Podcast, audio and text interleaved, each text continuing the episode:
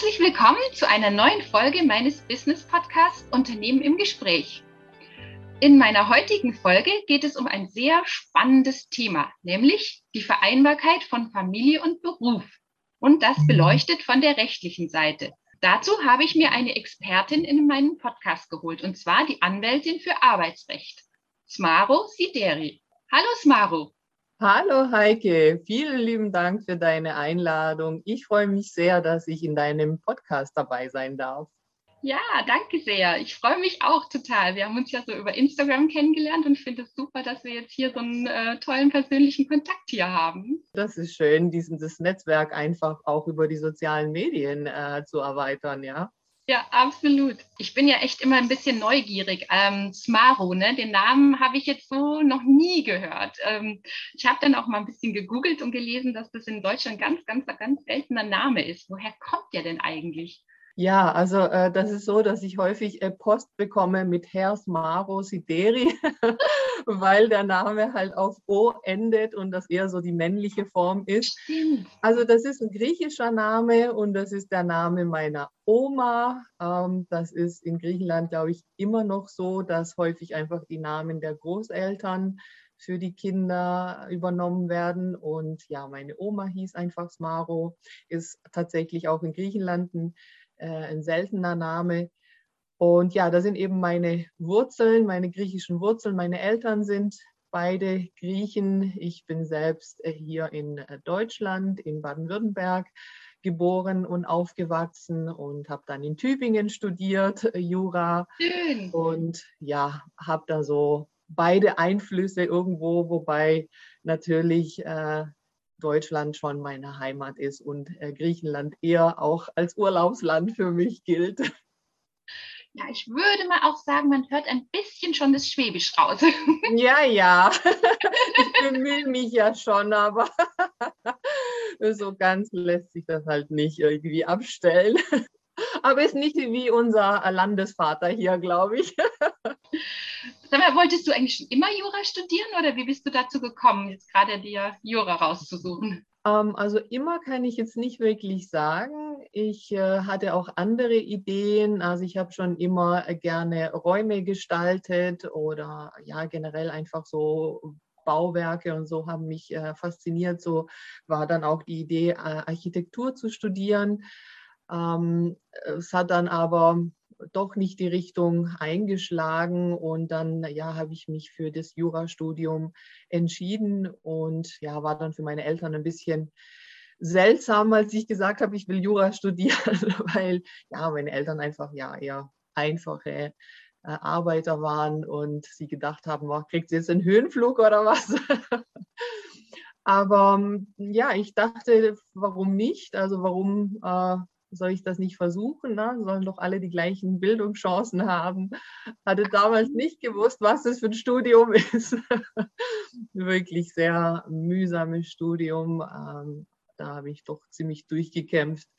Aber am Ende hat es gelohnt und ich habe auch ein für mich schönes Rechtsgebiet gefunden, nämlich das Arbeitsrecht äh, dass ich jetzt hier eben auch einsetzen kann für die Themen, die mir wirklich am Herzen liegen, weil ich eben auch selber Mutter bin, berufstätige Mutter und viele, viele Frauen eben auch in der äh, Beratung habe äh, aber lange Zeit auch Unternehmen beraten und vertreten habe und so beide Sichten auch kenne. Und meine Idee ist einfach so, diese beiden Sichten für dieses Thema Beruf äh, und Familie ähm, ja, zu vereinbaren und für beide eigentlich eine Win-Win-Situation auch zu schaffen. Hm. Ja, du hast ähm, ja, du hast ja selber auch einen äh, Podcast, der nennt sich Mothers Come Back oder auf Deutsch dann, äh, sage ich mal übersetzt, ähm, fand ich auch schön die die äh, die Headline der Karriereplan nach der Schwangerschaft.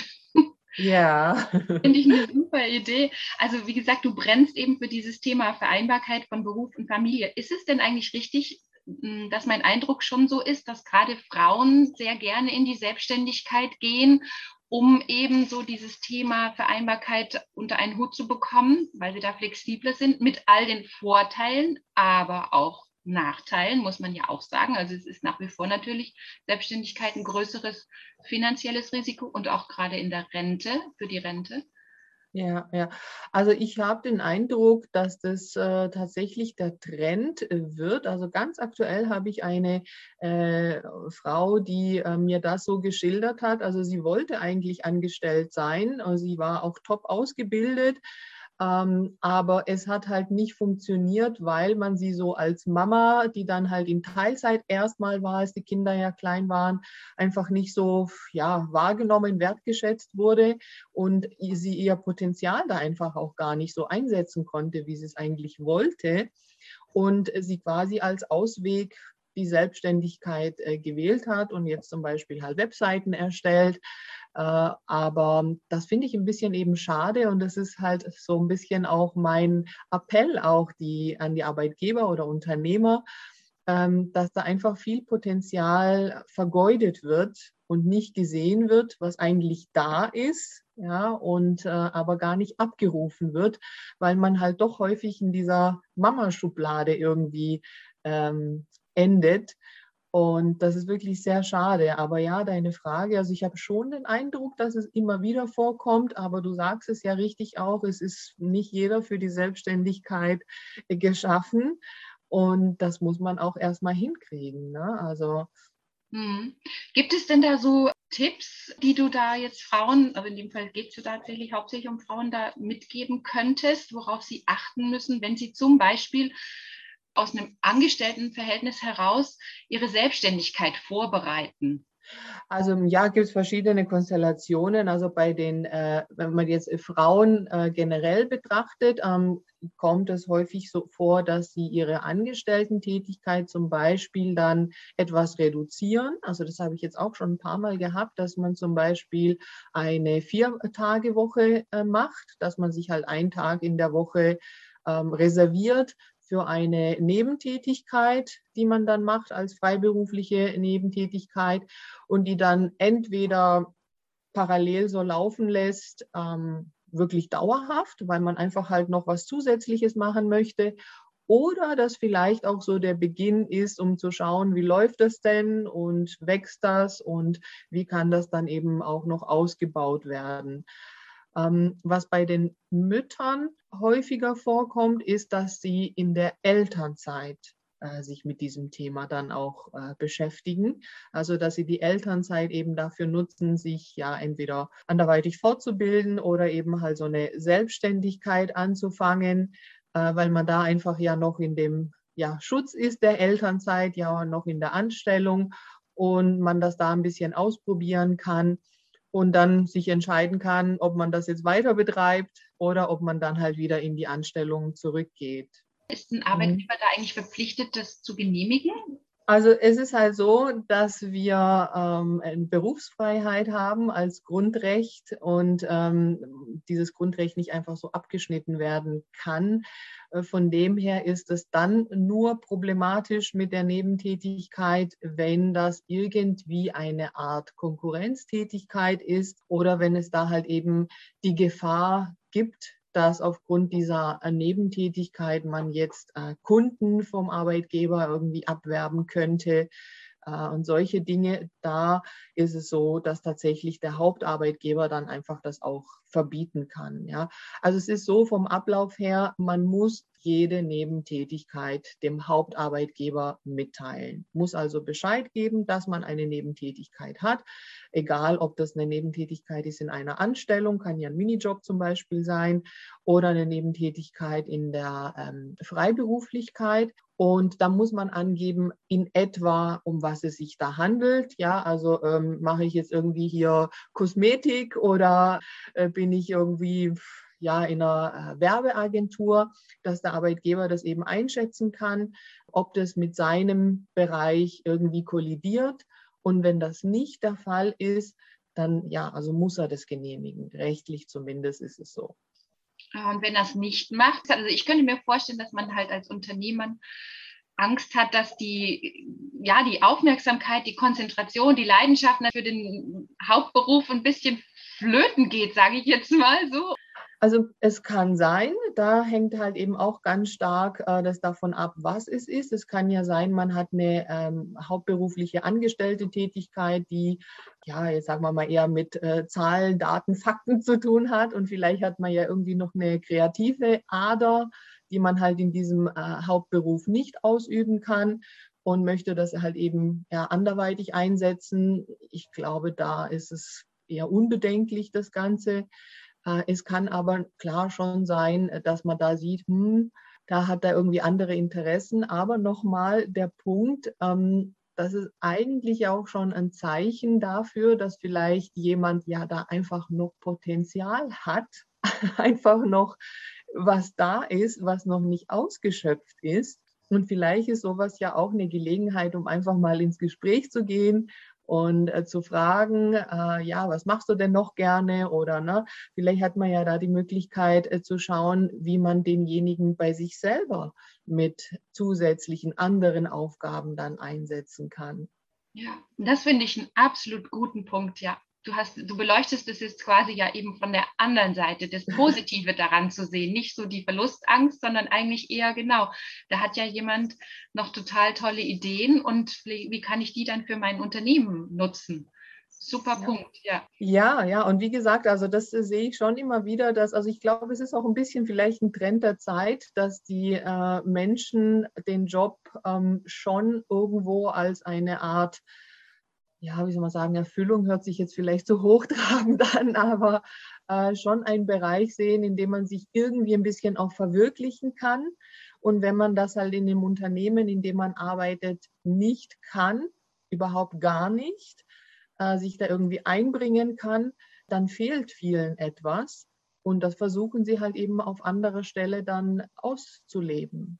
Ja, und deswegen, also wie gesagt, ich denke schon, dass viel Potenzial in vielen Unternehmen da ist, aber einfach gar nicht abgerufen wird. Hm. Ich habe so das Gefühl, dass so die, die, sag ich mal, heutige Generation, die jetzt so im Berufsleben steht, auch noch viel mehr so die Lust hat, noch sich Auszeiten zu nehmen. Also ich höre das schon immer mal wieder, ah, da nimmt man mal ein Sabbatical, da ist ein Projekt abgeschlossen und das, also ich ganz ehrlich, das gab es so bei uns früher nicht so wirklich. Das hätten wir uns, glaube ich, gar nicht so getraut, aber da ist schon die Einstellung hat sich da schon verändert, ja, ne? ja. oder? Das auch? Ja, ja, absolut. Also das ist schon absolut das Thema und deswegen, ne, ich, das ist halt eben immer auch für beide Seiten wichtig, auch äh, zu sehen, na, was braucht das Unternehmen, damit das Unternehmen auch wächst und produktiv ist und effektiv ist und natürlich auch Gewinn erzielt und was braucht aber auch der Mensch, der Mitarbeiter, damit er halt da gerne weiterarbeitet und ähm, eben auch das bringt, was das Unternehmen braucht. Und klar, das ist gar nicht so einfach, da das Ganze so in Balance zu bringen.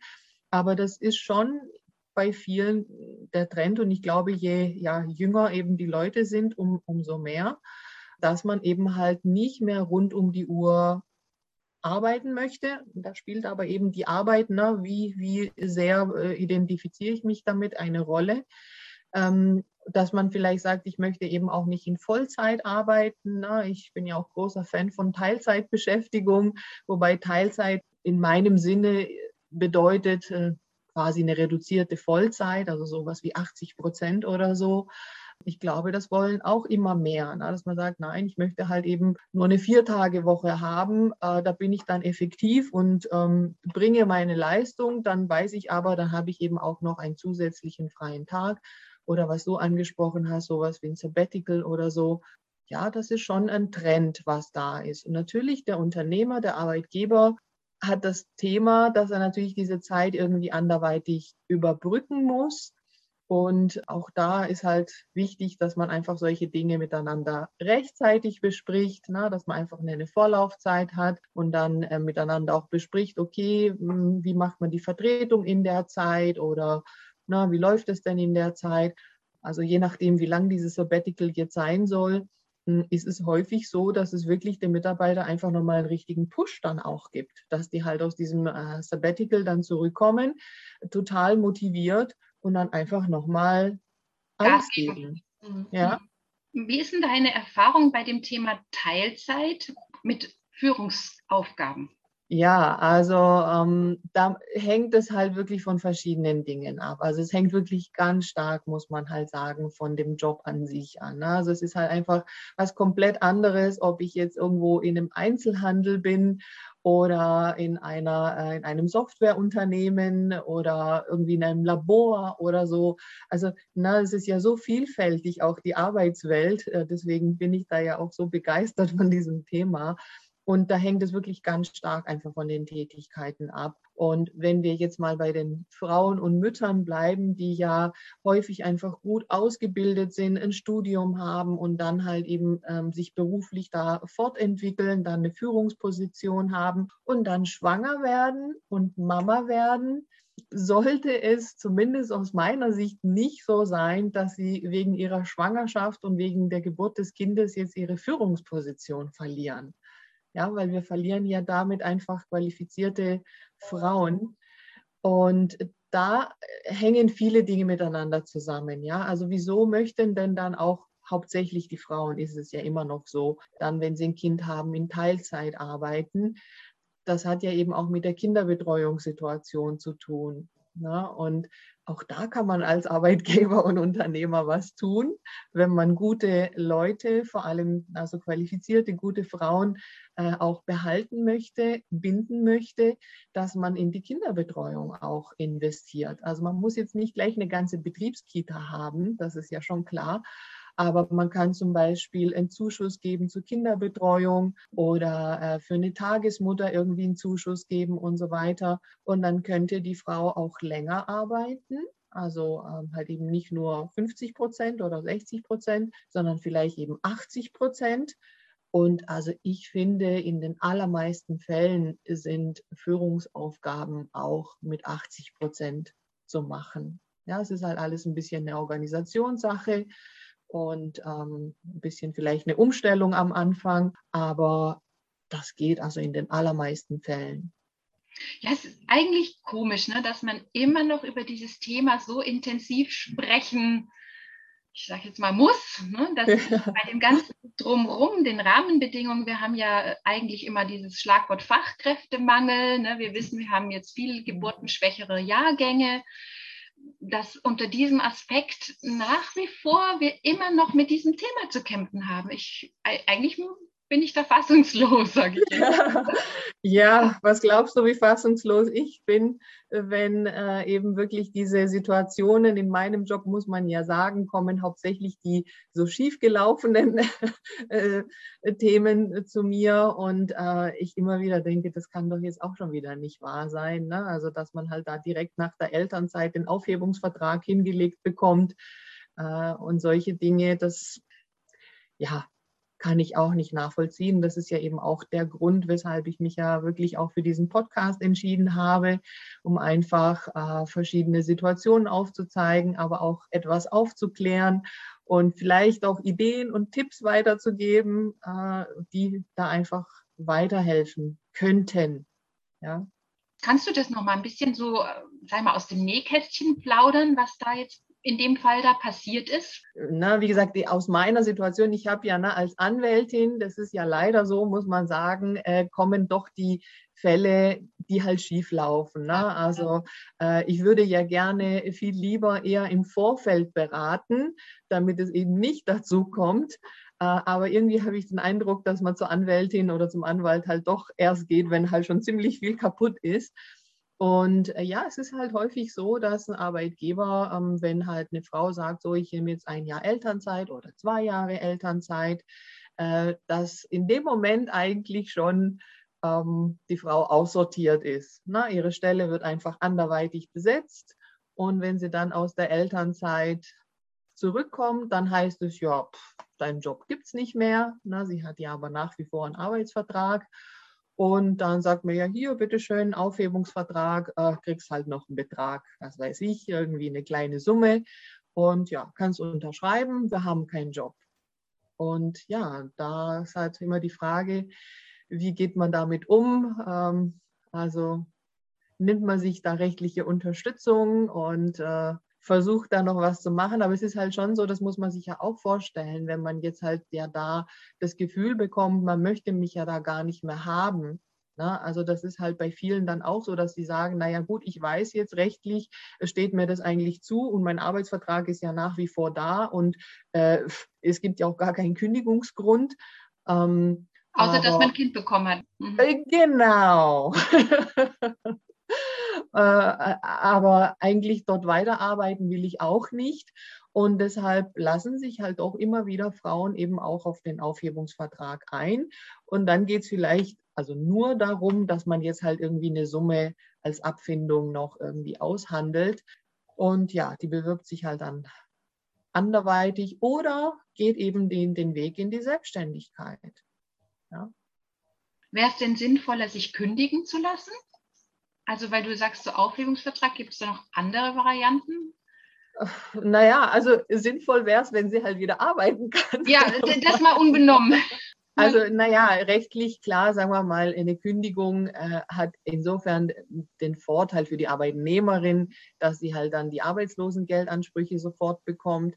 Aber auch beim Aufhebungsvertrag ist es so, wenn man da ähm, ja, bestimmte Formulierungen auch benutzt, ähm, schließt es nicht die Arbeitslosen, ähm, den Arbeitslosengeldanspruch aus. Also ist auch möglich. Und sagen wir mal so, über einen Aufhebungsvertrag kann man halt zumindest auch verhandeln, ohne dass man Gericht dazu braucht. Wenn man eine Kündigung bekommt und sich dagegen wehren möchte, dann muss man halt schon eine Klage einreichen. Ja, also das ist immer auch alles Geschmackssache und ne, aber das kann ja jede und jeder dann auch entscheiden, welchen Weg er gehen möchte. Äh, ich glaube, man braucht dann, also spätestens in so einem Punkt braucht man da rechtliche Unterstützung. Genau. Und dann wissen jetzt die Frauen auch, wo sie sich wenden können. Das finde ich super. Ich meine, wenn wir den Spieß jetzt mal umdrehen und mal äh, anders denken, worauf könnte man denn als Frau, die äh, dann eben irgendwann möcht, weiß, sie möchte ja doch Kinder bekommen, worauf könnte die denn bei einem Unternehmen achten, also proaktiv darauf achten? Ne? Ja, also da, da gibt es schon verschiedene Punkte. Also tatsächlich angefangen jetzt schon mit der Stellenausschreibung, wenn ich jetzt schaue, äh, wo möchte ich mich bewerben und wie präsentiert sich denn jetzt schon ein Unternehmen in seiner Stellenausschreibung? Also steht denn da irgendwo vielleicht schon drin, wirklich sogar das Wort familienfreundlich oder sowas in die Richtung oder steht da irgendwie ähm, flexible Arbeitszeiten oder individuelle äh, Arbeitszeiten möglich. Ne? Also da kann man schon aus der Stellenausschreibung vielleicht schon was ablesen. Klar gibt es natürlich die Unternehmen, die da äh, zertifiziert sind mit diesen Siegeln, Familienfreundlichkeit, wobei, ne, also das auch nicht immer eine Gewähr ist, dass wirklich der Inhalt auch so ist. Und ja, häufig sieht man das halt dann tatsächlich erst, wenn man dort ist und angefangen hat zu arbeiten. Ob das so zutrifft oder nicht. Und ähm, ich meine, deswegen ist ja zum Beispiel auch die Probezeit da, also die ersten sechs Monate, wenn man in einem neuen Job ist, für beide Seiten, dass man sich einfach ja nochmal erproben kann und schauen kann, ähm, ist denn jetzt wirklich der Inhalt von diesem Paket auch so, wie das von außen aussieht. Und wenn man da feststellt, nee, also hier äh, wird nur, weiß ich nicht, die absolute Leistung abverlangt und äh, der Mensch steht überhaupt nicht irgendwie äh, im Vordergrund, dann kann man sich auch überlegen, ob man halt den Arbeitgeber wechselt.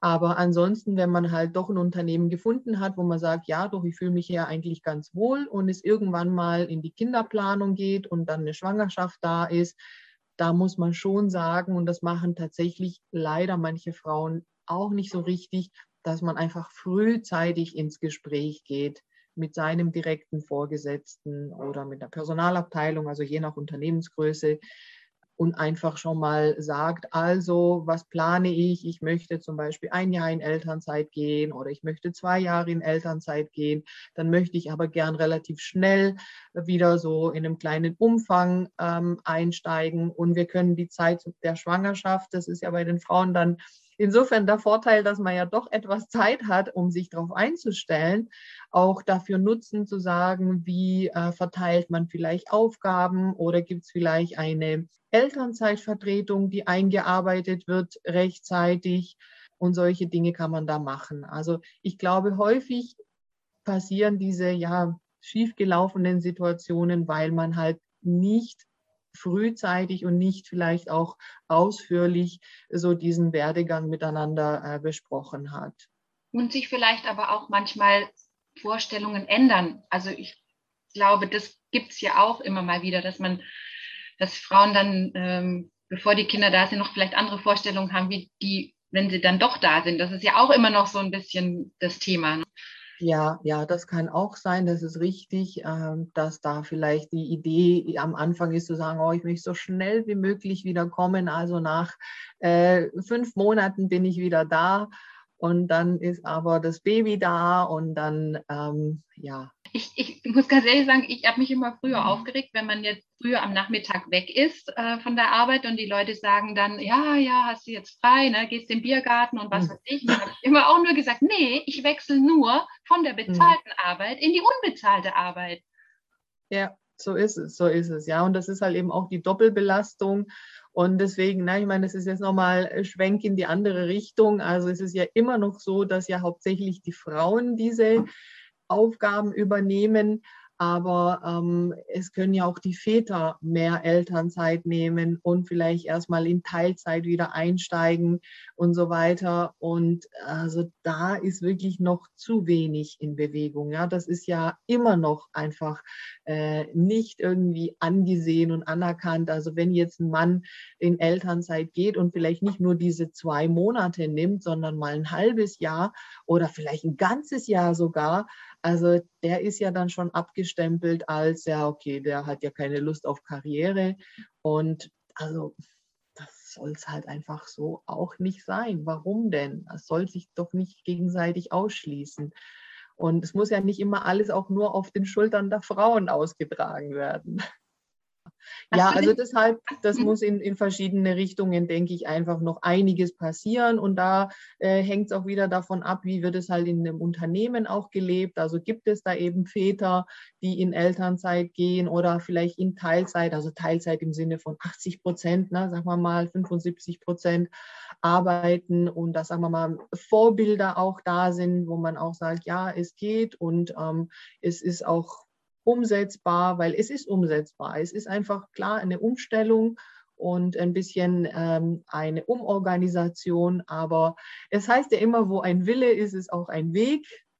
Und das spielt da wirklich eine ganz große Rolle, dass wenn man sagt, wir schätzen den Menschen, wir wollen ihn auch behalten als Mitarbeiter, äh, wie kann man das gewährleisten, dass er eben alles unter einen Hut bekommt? Ja, super. Das hört sich nach einem sehr, sehr guten, finde ich, wie soll ich sagen, Schlusswort schon so an. Also es ist auf jeden Fall ein positiver Aufruf und alle die, die sich jetzt mit diesem Thema auseinandersetzen, wie gesagt, können dann gerne bei dir mehr, noch mehr detaillierte, individuelle Tipps bekommen. Ich verlinke deinen Podcast und deine Kontaktdaten natürlich auch in unserem, in meinen Show Notes, wie es immer so schön heißt. Ich würde eigentlich noch so zum Schluss mal eine ja, etwas persönliche Frage dir gerne noch äh, so stellen, weil, wie gesagt, du hast ja jetzt so, wir haben jetzt schon so viel über dieses Thema mit Familie und äh, Vereinbarkeit gesprochen. Wie sehe denn dein Ideal eben aus von einer Gesellschaft? Also was halt jetzt dieses Thema anbetrifft, ne, es gibt natürlich viele, viele Themen, aber äh, wenn es um das Thema Vereinbarkeit von Beruf und Familie geht, würde es für mich ideal so aussehen, dass es einfach das Selbstverständlichste der Welt ist, dass man äh, eben als ähm, ja, Mann und Frau oder auch in anderen Konstellationen, na, ist ja offen für alle möglichen Dinge, einfach Kinder bekommt und da die Unternehmen diesen Prozess einfach schon mit einplanen. Also schon von vornherein wissen, ich habe Mitarbeiter, die sind dann irgendwann Eltern und da gibt es eine besondere Situation. Wie kann ich darauf eingehen, dass man von vornherein darauf eingestellt ist, dass man das fördert, dass man auch sagt, also du möchtest jetzt etwas reduzieren, wie können wir das machen, egal ob Mann oder Frau und ähm, da einfach halt unterstützt und damit aber auch die Motivation der Mitarbeiter stärkt. Ja, und also wenn wir bei dem Thema Vereinbarkeit von Beruf und Familie sind, wir sprechen jetzt hauptsächlich über die Kinder, aber zu einem späteren Zeitpunkt kommt das Thema Pflege und das wird auch viel mehr Leute betreffen. Und ähm, das ist auch eine ganz große Herausforderung und da kann man sich auch nicht einfach verschließen.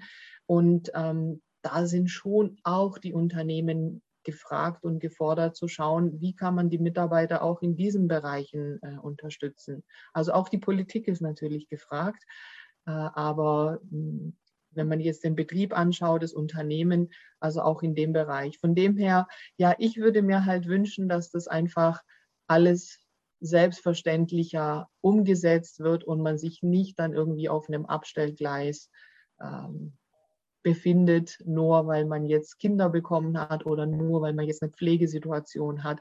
Das ist ja eine vorübergehende äh, Phase. Ne? Aber wenn man Mitarbeiter langfristig bindet, kommen ja auch wieder die, die guten, starken Phasen. Ja. Wobei das nicht zwingend eine schwache Phase ist, ist jetzt auch nicht falsch verstehen, aber ja, du weißt schon. Vor allen, Dingen unter dem, vor allen Dingen unter dem Aspekt, dass ja doch wir alle eben länger arbeiten Thema Rente nach hinten raus ja immer länger wird. Also sprich auch die Zeiten, wo man noch wieder arbeiten kann für das Unternehmen ja auch immer länger werden. Insofern finde ich das auch absolut, absolut d'accord. Super. Na, dann danke ich dir ganz, ganz herzlich für ich danke dir auch. Für sehr interessant und ich hoffe, dass wir vielleicht mal, ich weiß nicht, in zehn Jahren noch mal eine Wiederholung machen können und dann schon ja, mitgekriegt haben, dass sich da doch schon was bewegt. Und das wäre doch eine tolle Perspektive, oder? Das wäre toll, ja, absolut, absolut. Also mach's gut. Tschüss. Tschüss.